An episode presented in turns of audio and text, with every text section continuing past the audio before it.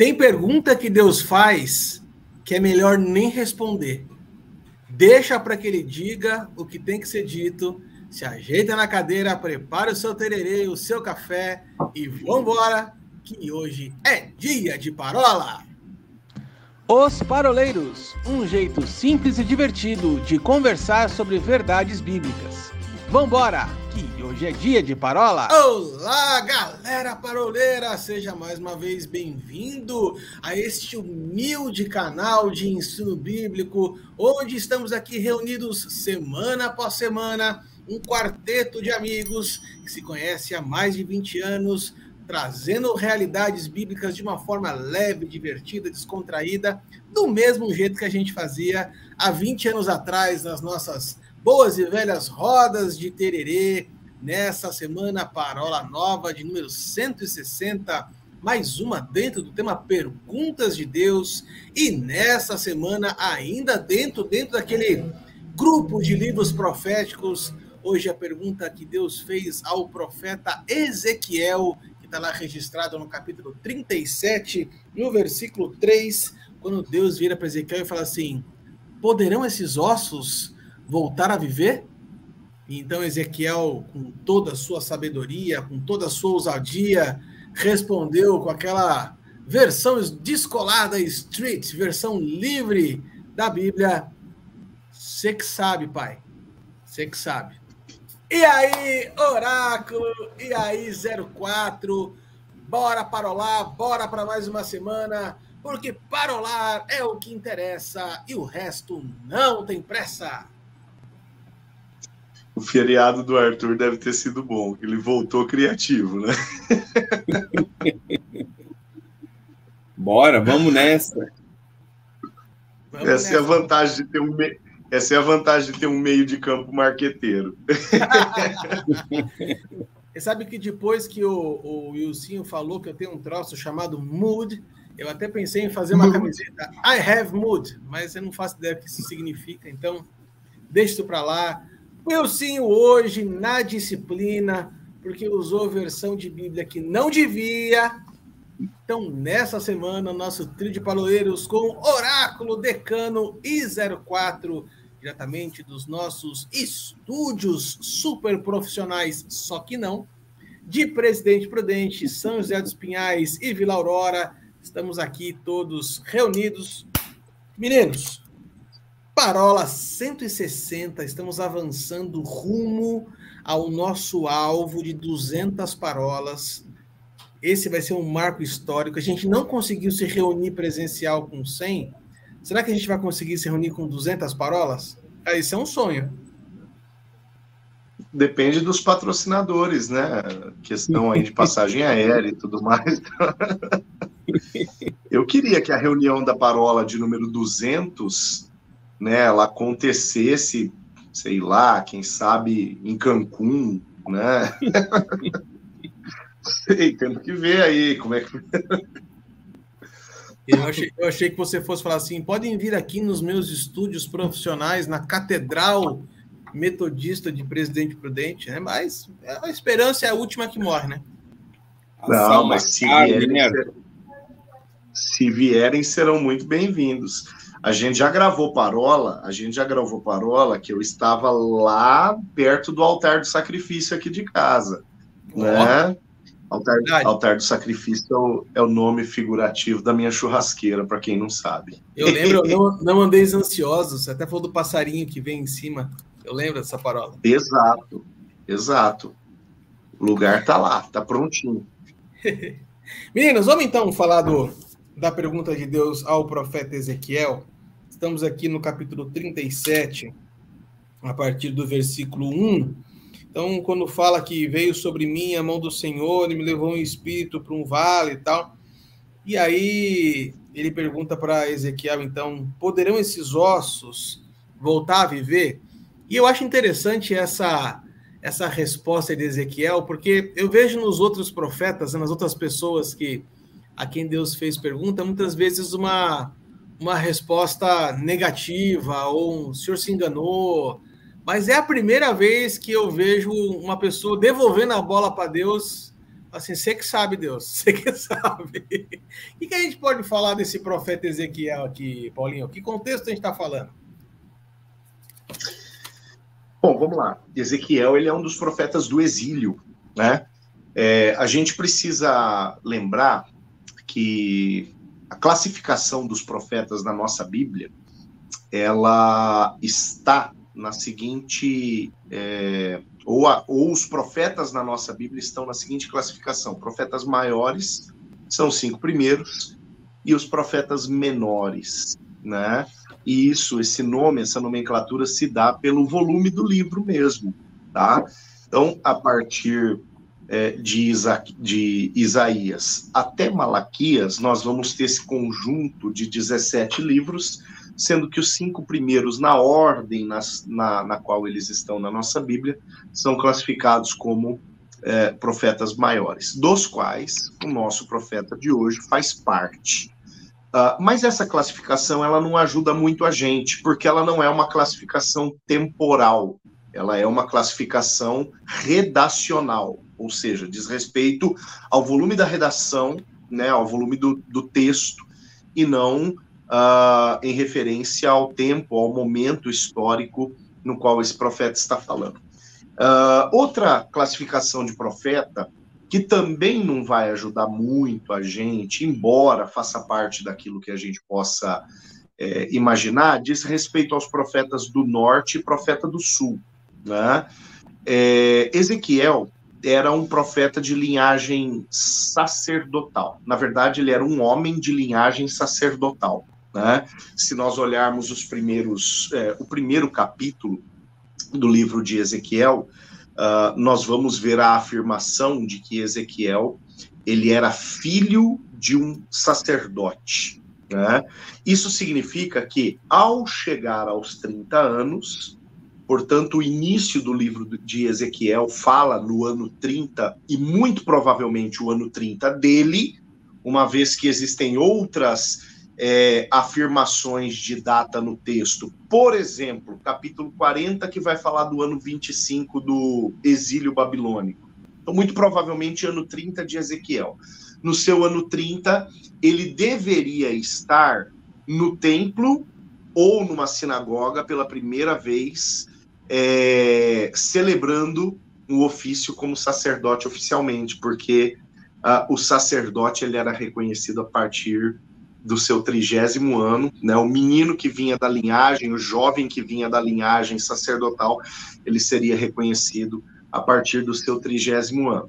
Logo, a gente entende que Ezequiel, sendo de linhagem sacerdotal, dizia respeito a uma é, perspectiva é, profética do sul, do reino do sul, portanto, Judá, uma vez que em 722 a.C., bastante tempo antes de começar o exílio babilônico, que começa em 597 a.C., portanto, mais de é, 125 anos antes, o norte já tinha caído, agora só sobrava o sul.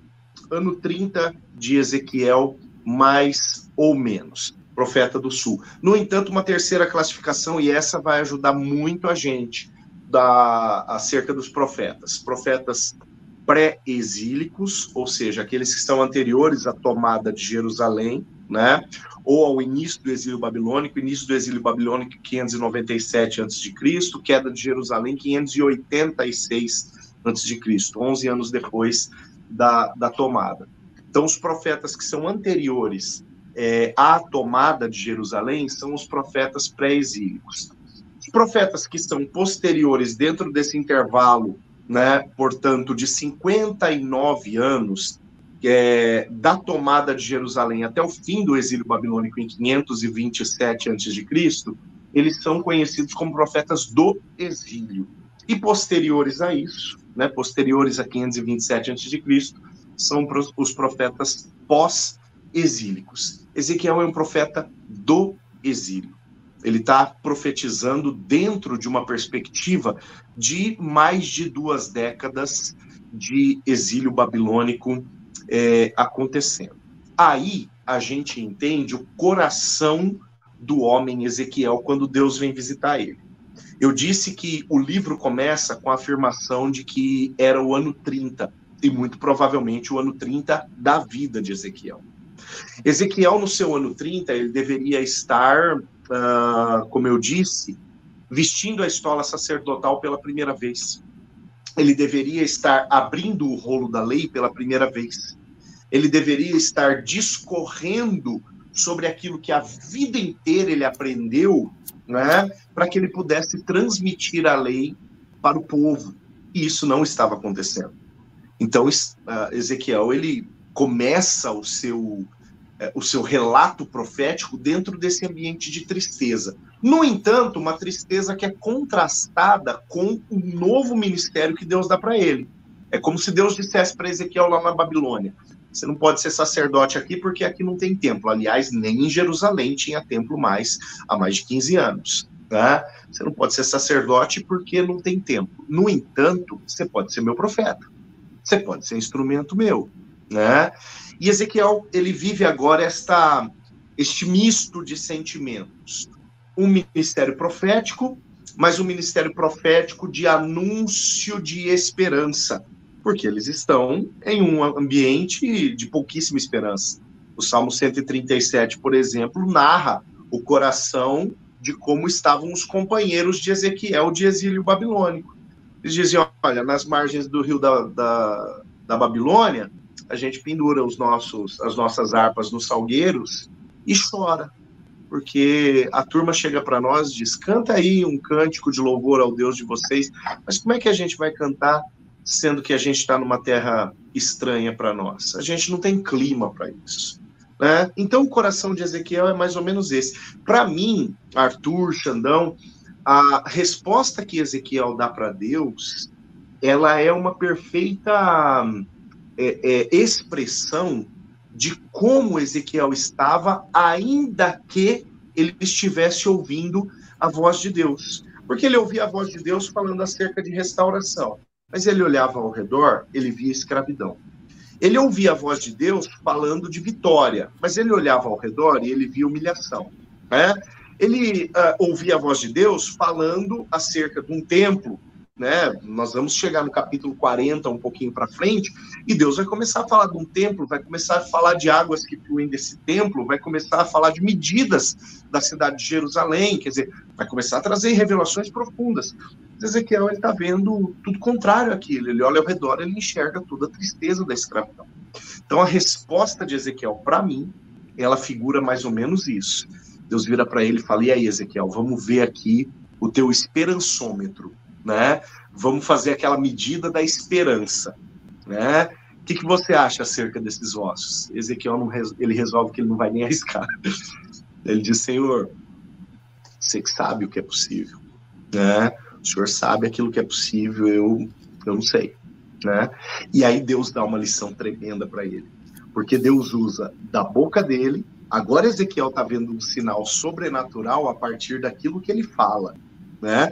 Porque até agora ele recebeu oráculos da parte do Senhor, ele recebeu palavras, né?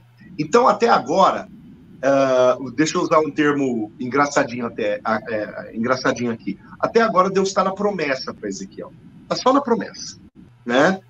E aí depois de tudo isso, Ezequiel já ouviu um monte de coisa, Deus fala, vamos botar na prova agora e leva Ezequiel no lugar mais sem esperança de todos, no cemitério, né? E aí Deus tira a, a, o plano da prancheta e, praça, e passa para a prática. Ele diz: E aí, Ezequiel, vamos, vamos materializar aqui alguma coisa? O que, que você acha dos ossos? E Ezequiel, que até agora estava né, só na promessa, Senhor, sei não, vamos ver aí onde isso chega, né? E aí, de uma vez por todas, Deus permite, ou Deus manda que Ezequiel fale alguma coisa, profetize alguma coisa, dê um sinal, é, ordene um sinal sobrenatural. O que acontece? O sinal vem, né? Então essa lição, aqui eu acho que o ânimo de Ezequiel muda, tanto que, tanto que o teor da profecia do capítulo 37 para frente passa a ser outro. Ele passa a ser um teor de uma profecia festiva, deixa de ser uma profecia esperançosa ou somente esperançosa, falando: olha que situação, olha que buraco profundo vocês caíram, mas Deus vai tirar vocês daí. Né? Deixa de ser uma profecia nesse teor e passa a ser uma profecia festiva. Deus volta a falar de Jerusalém, Deus volta a falar de templo, Deus volta a falar de celebração, Deus volta a falar de vida, de festa, né, de fartura, o rio e tudo mais, né? O teor muda a partir da prática daquilo que Deus ordenou. É o que eu achei interessante também, Paulinho e Arthur, né? É, quando ele devolve né, essa a resposta para o Senhor dizendo tu sabes, é, dá para ver que ele não limita a Deus, né? Porque quando você olha um vale cheio de ossos secos, você pode falar, pô, não, não vai sair nada daqui, é impossível. E quando ele devolve tu sabes, ele está falando assim, olha, o Senhor é poderoso para fazer qualquer coisa. Então ele está na mão, tá na mão de Deus, né? É, essa restauração. É, e aí acompanhando é, toda a visão dele, que eu achei bem interessante, é que essa expressão que a mão do Senhor veio sobre ele é uma expressão que ele já havia usado outras vezes. E eu estava vendo lá no Strong, é símbolo de poder e direção. Então, viu um poder de Deus sobre a vida dele, dando esse direcionamento, né? E, e lendo a visão, eu fiquei pensando assim: Deus faz ele ter uma visão geral de um desânimo que estava sobre toda a nação né, toda como o Paulinho você, acabou de citar, que a nação estava a nação estava toda presa lá na Babilônia, né, escrava, ju, é, subjugada pelo, pelo Império Babilônico, é, quando Deus fala assim, olha, dá uma volta, né, dá uma olhada aí no que está acontecendo, e aí ele relata que ele viu muitos ossos, então, assim, tanto que na hora que ele profetiza, é um grande exército, um, um exército extremo que se forma. Então, assim, são muitas, eram muitas pessoas que, como ele, estavam muito desanimadas naquele período, né? Porque estavam lá já há um tempo, sabiam que iam ficar mais um tempo ainda é, em cativeiro, então o desânimo era profundo. Tanto que Deus falou assim: olha, vocês vão sair da sepultura. Então, imagina o nível de desânimo que estava sobre eles, né? Ossos sequíssimos, algo que já estava morto ó, há muito tempo. Então a profecia ela, ela é profunda, a visão que ele estava tendo ela era profunda é, no estado espiritual, emocional, de esperança de você voltar para a tua nação. Afinal, eram 70 anos, né? Que eles iam ter que passar ali dentro de uma outra terra que não era deles. E a gente vai viajar, né? A maioria das pessoas é assim: a gente vai viajar e não vê a hora de voltar para casa, né? Voltar para o nosso para o nosso canto, para o nosso quarto, para o banheiro, o pessoal brinca muito, né? É, agora imagine eles serem levados para um lugar e fala assim, meu, pode casar, pode dar seus filhos em casamento, ora aí pela prosperidade da nação, quer dizer, vocês não vão voltar rápido, né? Então, que está tudo ligado com aquilo que a gente falou de Jeremias algumas parolas atrás. Então, é um, eu vejo na visão, assim, ele não, na resposta, ele não limitando o poder de Deus, Uh, quando ele profetiza, isso, isso é muito interessante, né? Ele não ultrapassa Deus em momento nenhum. Né? Você vê, ele não. Olha, é para profetizar que vai, vai, vai juntar tudo. Ele vai lá e profetiza. Assim diz, como diz a palavra do Senhor, ele profetiza exatamente aquilo que, que Deus estava mandando ele profetizar. Então eu vejo na resposta e na atitude dele é, que ele não limita o poder de Deus, e que ele anda exatamente como Deus quer que ele ande, que ele fale aquilo que Deus quer que ele fale, ele não ultrapassou em momento nenhum.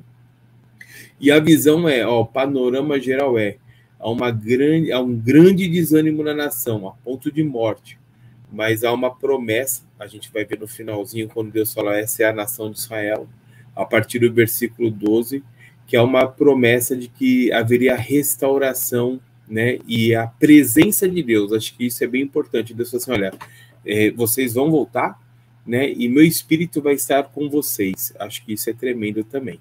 Eu tava, eu tinha começado uma semana passada, estava planejando a abertura desse episódio.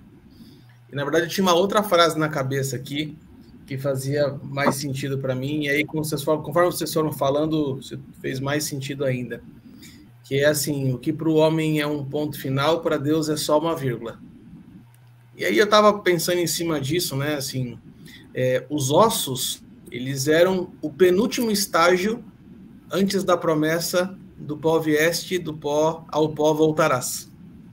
Se fosse Japó, não tinha mais o que fazer mas estava num estágio antes, ou seja, antecede o último suspiro, ainda existe espaço para a esperança, ainda existe espaço para as promessas de Deus. E aí me vem no coração, meninos, o texto de Isaías 42, 3, que ele é repetido em Mateus 12, que ele fala assim: Ele não esmagará a cana quebrada e nem apagará o pavio que fumega. Ou seja, enquanto, enquanto tem um fio de esperança, ainda há a oportunidade de Deus operar, ainda dá a oportunidade de Deus agir. Então, aquilo que, aquilo que para o homem era impossível, para Deus não havia impossível. Né? Então, eu, eu acho que a pergunta que Deus faz para Ezequiel é uma pergunta exatamente, entre, outra, entre aspas, assim, né? Poderia substituir essa pergunta por uma outra pergunta. Ezequiel, qual é o limite da sua fé? Qual é o limite daquilo que você acredita? É em cima desse limite é onde Deus começa a trabalhar. Lembra que semana passada a gente falou sobre a visão de Jeremias, né? E eu abri dizendo a seguinte coisa, que o limite da nossa visão é só o ponto de partida da, de onde Deus começa a operar. A mesma coisa se deu com Ezequiel. Ezequiel, Deus para Ezequiel assim, escuta, é como se tivesse falado assim, Ezequiel, isso aqui é o fim? É a deadline? Você acredita que daqui não tem mais retorno, não tem mais o que fazer? E aí o Chan foi muito feliz, né, quando ele, em outras palavras, fez uma paráfrase da resposta de Ezequiel, dizendo assim, olha, o que para mim tem limite, para o senhor não tem. Então, quem sou eu para dizer até, até onde o senhor pode operar? Até onde o senhor pode trabalhar. Mas eu vejo aqui nessa pergunta, meninos, uma, é, uma, uma, um limite assim, assim, mostrando que Deus pode reconstruir as coisas até nos mínimos detalhes. É o texto vai falar depois do ossos batendo nos ossos, nervos, músculo, pele, aquela coisa toda. É uma restituição é, integral da parte de Deus. E aí eu faço um gancho com a, palavra que o Ilcinho tanto, tanto gosta de falar, né, que é sozo, né, que a, a salvação é cura, restauração, restituição, uma série de outras coisas, é um pacote completo. Então, quando Deus pergunta para Ezequiel é, se ali era o limite, se ali realmente era o ponto final, ele estava dizendo para Ezequiel: Olha, eu posso restituir tudo aquilo que foi tirado de uma forma que você nem consegue imaginar. Então, para mim, é uma pergunta é, que fala muito mais a respeito de Deus do que a respeito dos ossos ou a respeito de Ezequiel. É uma pergunta que é a pergunta que Deus faz que não tem nada a ver nem com Ezequiel nem com os ossos. Pelo menos essa é a forma que eu enxergo, Paulinho. Arthur, eu acho que isso é tão real que Deus começa a pergunta é, mais uma vez reafirmando quem Ezequiel é. Né? Eu digo mais uma vez porque por algumas vezes, algumas dezenas de vezes, quem sabe, uh, no livro do profeta Ezequiel, Ezequiel é chamado pelo próprio Deus como filho do homem. Né? Por exemplo, capítulo 2, verso 1, filho do homem, põe-te em pé e falarei contigo. Aí aqui, em Ezequiel 37, uh, a palavra começa, né? No verso, no verso 3, filho do homem. Né? O que, que você acha acerca desses ossos? E esse filho do homem, para mim, ele tem um sentido muito interessante. Diferente do filho do homem que Jesus usa para falar a respeito de si no Evangelho, quando Deus usa o termo filho do homem, H minúsculo, minúsculo, é, para referir-se a Ezequiel, Deus está lembrando Ezequiel que Ezequiel é, que pela força de Ezequiel nada é possível, né? Deus está lembrando Ezequiel que ele é limitado que ele é finito, que ele é uh, vulnerável, ele é só mais um homem, né? Deus está trazendo isso para Ezequiel. Agora, o Chan ele usou um termo, né? Ele falou de, da pesquisa que ele fez na, na no dicionário de Strong acerca da mão do Senhor. Uh, no capítulo 3, se não me engano, no verso 14, a palavra diz que a mão do Senhor tomou Ezequiel e o levantou. Ele está caído no chão desde o capítulo 1, nos últimos versículos do capítulo 1, depois que ele tem aquela visão é, da, da glória, aquela visão muito parecida com a visão que João tem e relata lá no Apocalipse, ele cai com o seu rosto em terra, diz a palavra. E aí, por algumas vezes, uh, ele ameaça levantar e quem sabe não consegue. Há uma ordem, como eu falei no capítulo 2, verso 1, filho do homem, põe-te em pé e falarei contigo, mas ele não consegue. E no capítulo 3, no verso 14, de uma vez por todas, uh, Ezequiel põe-se em pé porque a mão do Senhor o toma. Né? Algo parecido com o que acontece em Daniel, capítulo 10, com Daniel. Né? Daniel ele só consegue colocar-se em pé após ter uma visão da parte do Senhor, quando o Senhor toca nele e o levanta pelo Espírito. Uh, essa, esse contraste né, do filho do homem, né, um símbolo de fraqueza, um símbolo de vulnerabilidade, um símbolo de finitude, né, um símbolo de impossibilidade, uh, em contraste com o poder de Deus. Sabe, isso para mim parece muito com o que Paulo descobriu e relata para nós lá em 2 Coríntios capítulo 12, né, quando ele diz: "O poder de Deus se aperfeiçoa na minha fraqueza", né? Filho do homem é um palco de fraqueza, mas é também um palco de manifestação do poder de Deus. Né? Então, essa realidade, Arthur, Chan, eu acho que deixa muito claro isso que o Arthur acabou de falar. A pergunta que Deus faz diz muito mais acerca de quem Deus é do que acerca dos ossos, acerca de Ezequiel ou acerca de qualquer outra coisa. Porque Deus está dizendo, Ezequiel, com toda essa circunstância é, improvável, com toda essa circunstância difícil, o que, que você acha que pode sair daqui?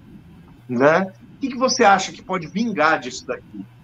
E aí aquela resposta né, entristecida, despretensiosa, meio que tirando o corpo fora de Ezequiel, no final das contas era o que Deus queria ouvir, né? Por quê? Porque é uma resposta de um homem, de um filho de homem, de alguém limitado, de alguém que reconhece as suas vulnerabilidades, que reconhece a sua falibilidade, que reconhece o seu limite, mas que ao mesmo tempo, quando devolve a pipoca para Deus, está reconhecendo que Deus não enxerga os limites que ele, filho de homem, enxerga. É isso aí, só queria ler o versículo que você citou, Paulinho, que é Ezequiel 3,14. Então o Espírito aqui do Senhor me levantou e me levou, e eu me fui amargurado na indignação do meu espírito, minúsculo. Porém, a mão do Senhor era forte sobre mim. Então, tudo o que você falou está escrito dentro desse versículo 14, que era o poder de Deus, né, o poder do Espírito de Deus, fazendo com que ele, na fraqueza dele, fosse levantado e se colocasse diante do Senhor. E nessa segunda parte aqui, como a gente tem feito em todas as parolas, nós vamos trazer essa pergunta para os nossos dias de hoje, e aqui, depois de muita discussão, depois de muita conversa, puxa aqui, ali, meu Deus, qual seria a palavra-chave desta parola? E a gente teve o um entendimento que nesta parola aqui, o assunto principal é esperança. Eu quero deixar aqui um gancho para você que está acompanhando os paroleiros há pouco tempo é, e não assistiu às parolas mais antigas. Nós estamos aqui já na quarta temporada se você voltar lá na parola de número 14, a gente tem uma parola com o seguinte título: Esperança não é fé. Então fica aqui o nosso convite para você olhar lá um pouquinho e aprender e não confundir mais fé com esperança, porque fé é uma coisa, esperança é outra. E a palavra hoje é esperança, meninos. E aí, oráculo, e aí 04, vamos dar aquela amarrada agora bacana nessa parola? Supimpa. 04 tá louco para falar. Você falou, você falou supimpa, agora eu achei que você ia soltar um Yabadabadu, alguma coisa assim.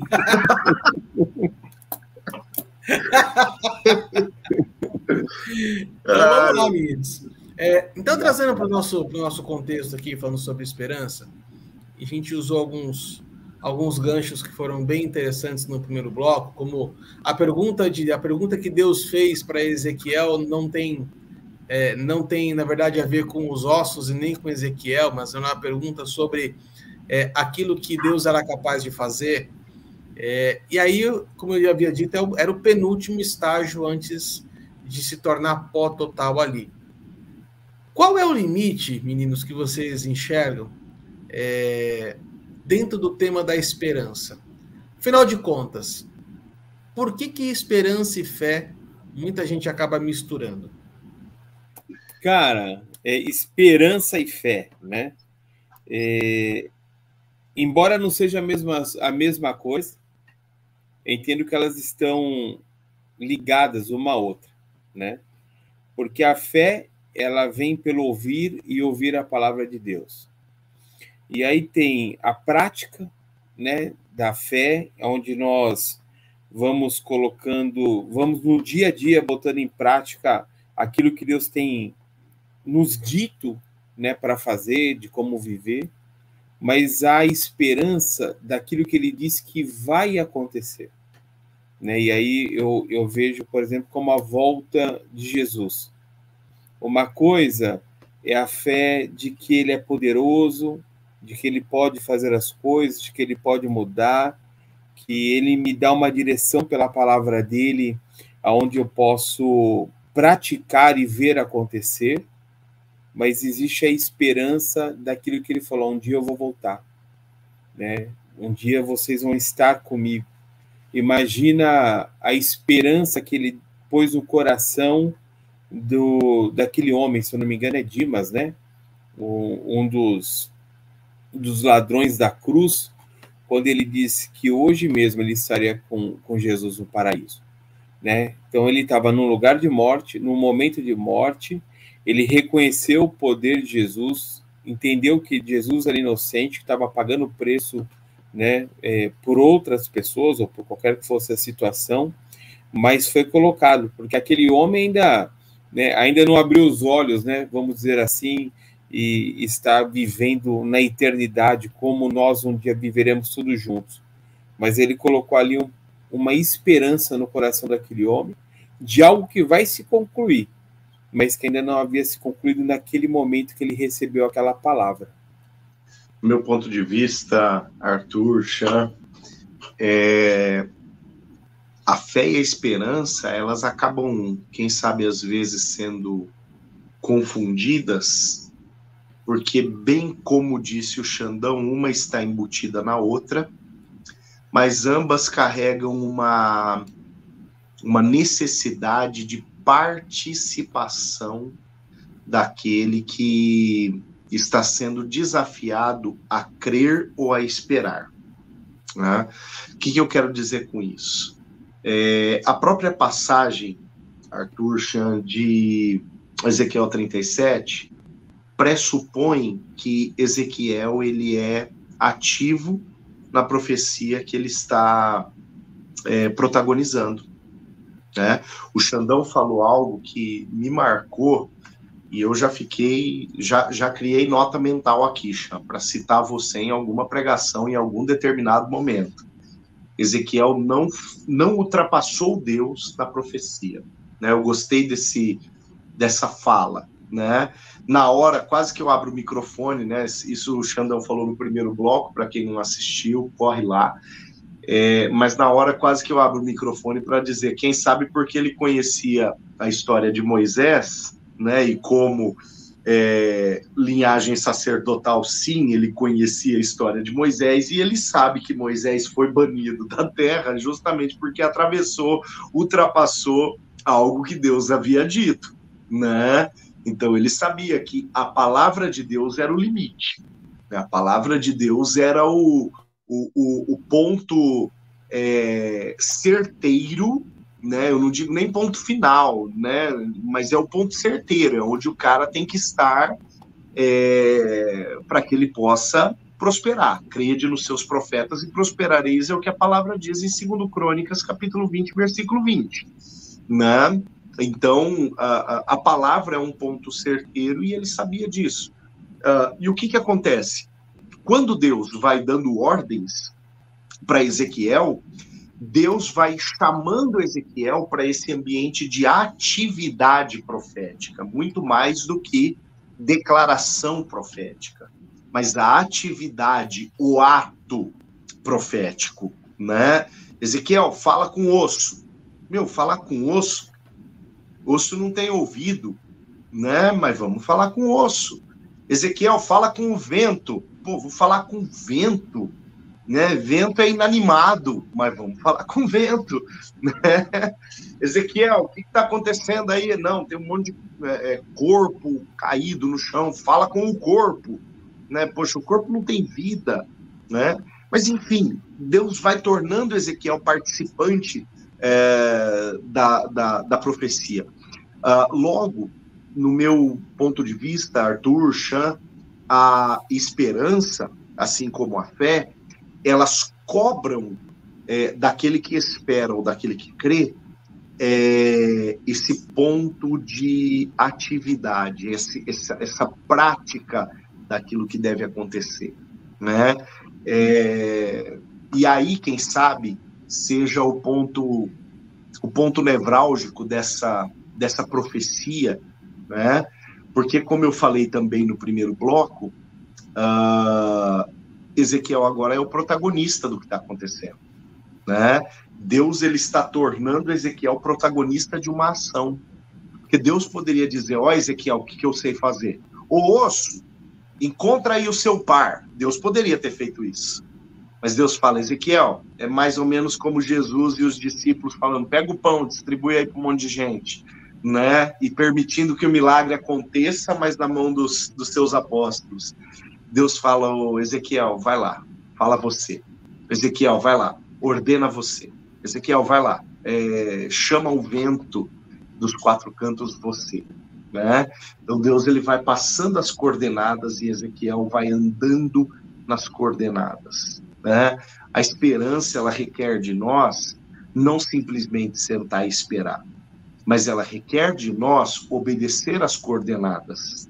Né? Ela requer de nós observar as coordenadas, conhecer as coordenadas, nos movermos na direção destas coordenadas, por mais que as coordenadas pareçam descoordenadas, né? Por mais que as coordenadas pareçam muito loucas, Deus espera que a gente se mova na direção dessas coordenadas. Então, para mim, essa, essa, quem sabe, seja uma das grandes lições da esperança. A esperança não é só esperar. Esperança não é sentar, cruzar os braços e uh, esperar que Deus faça tudo, né? Porque Deus ele quer me colocar em atividade. E aí, como nós falamos, né, a, entre fé e esperança, uma está embutida na outra. Na verdade, a esperança está embutida na fé. A palavra, através de Tiago, vai dizer que a fé sem obras ela é morta. Logo, uma esperança que não tem obras, ela é inativa, ela é inoperante e ela não vai trazer resultados. Eu, eu gosto dessa da comparação de uma coisa com a outra, como se fosse como se fossem os degraus de uma escada. Para mim, a esperança é uma expectativa, a fé é a certeza. Em ambas as, as situações, são coisas que não se veem. Quando você tem esperança, você tem aí uma probabilidade é, positiva de que uma coisa vai dar certo. Então, como você pega as, as coisas prós, as coisas contras, no, na última linha da planilha, você fala assim: bom, a chance de acontecer isso é grande. Então, a imagem. Ah, desculpa, gente, cortou aqui. É, então, a, a probabilidade é grande. Agora, a fé não. A fé é a certeza, é a convicção de coisas que não se que se esperam, né? E aí eu, eu quero resgatar uma frase do Ilcinho dessa Paula 14, que eu estava aqui puxando na memória e isso me saltou o coração agora, né? A esperança aponta para amanhã, a fé aponta para hoje. A esperança é a convicção de coisas que vão acontecer no futuro. A um dia, em breve, isso vai acontecer. Fé é quando você toma posse hoje daquilo que você tem certeza que vai acontecer. Então a fé se vive hoje. A esperança se vive amanhã. Então acho que é importante a gente ter essa essa convicção de que a gente não vive por esperança, mas a gente vive por fé.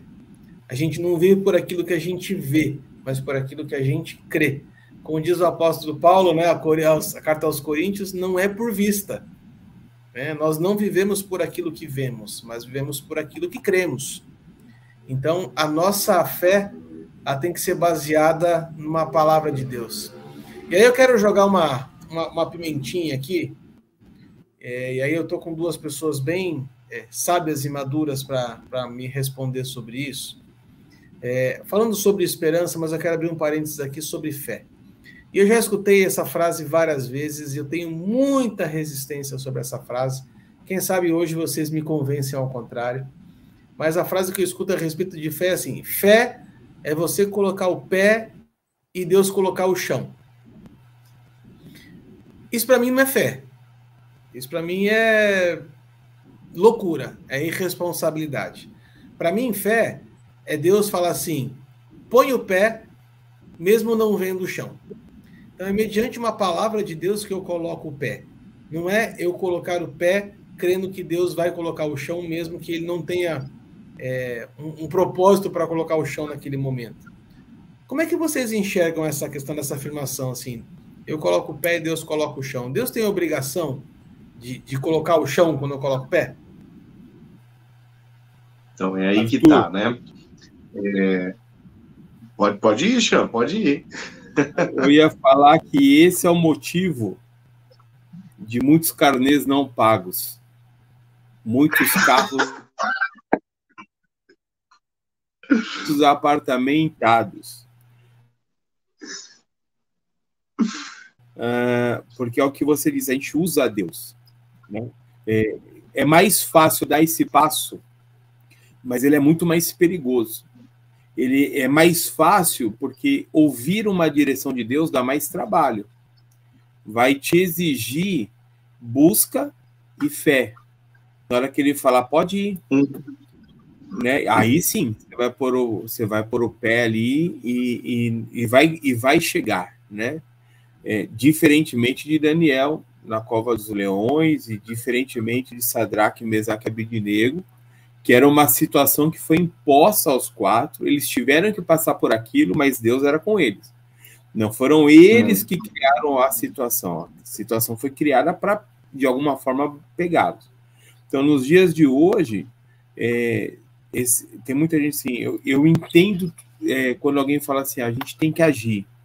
Né? Ou, ah, eu já ouvi isso muito e aí eu não concordo assim. A, é, oração é orar e agir. Não, oração é o ato de orar. Simplesmente assim. E a partir da direção que Deus der, aí sim eu vou dar os passos de fé. Seja através de uma revelação, seja através de um sonho, mas principalmente sobre a palavra dele. Né? Então, aquilo que Deus disse tem que acontecer. E aí eu vou pegar uma frase do Paulinho que ele disse assim: a palavra de Deus é o limite. O que tem acontecido hoje é que no meio cristão, até no meio cristão, no meio secular, a gente entende que é normal, mas no meio cristão há uma relativização da palavra. Ah, não é bem assim. E aí é onde também acaba se misturando, né? Porque você fala, não é isso que quer dizer. Então, mas também ninguém traz uma explicação lógica daquilo que está escrito né? É simplesmente para que cada um tome as atitudes é, que querem tomar. Então, acho que é, é isso. É, eu vou dar o passo de fé debaixo da direção que Deus falou. Deus não falou, eu vou ficar parado. E ficar parado é uma ação porque eu estou esperando a direção. É, e aí, sem uhum. botar em Davi rapidinho, aí já vou passar a bola para o Paulinho.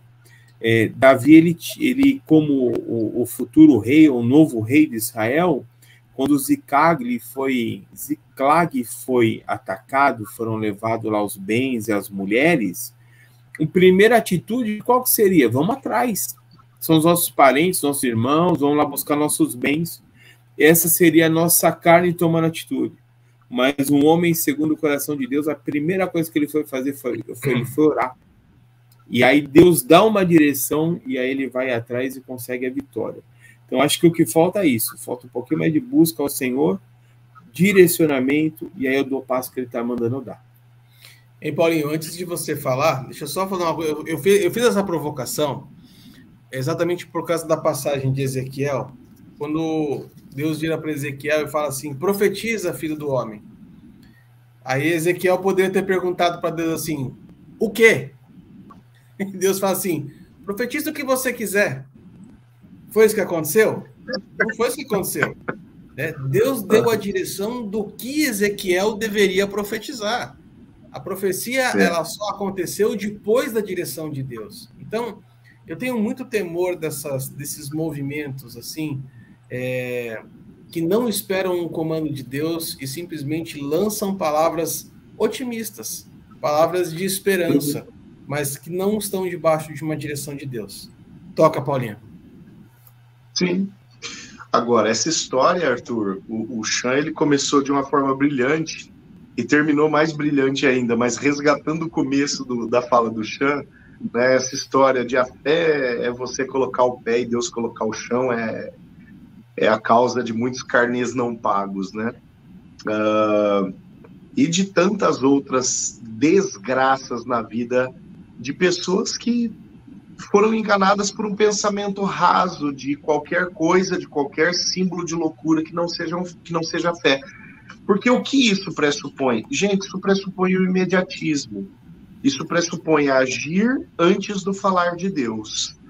Falar de Deus é um negócio tão sério que o próprio Arthur acabou de, de, de destacar no texto.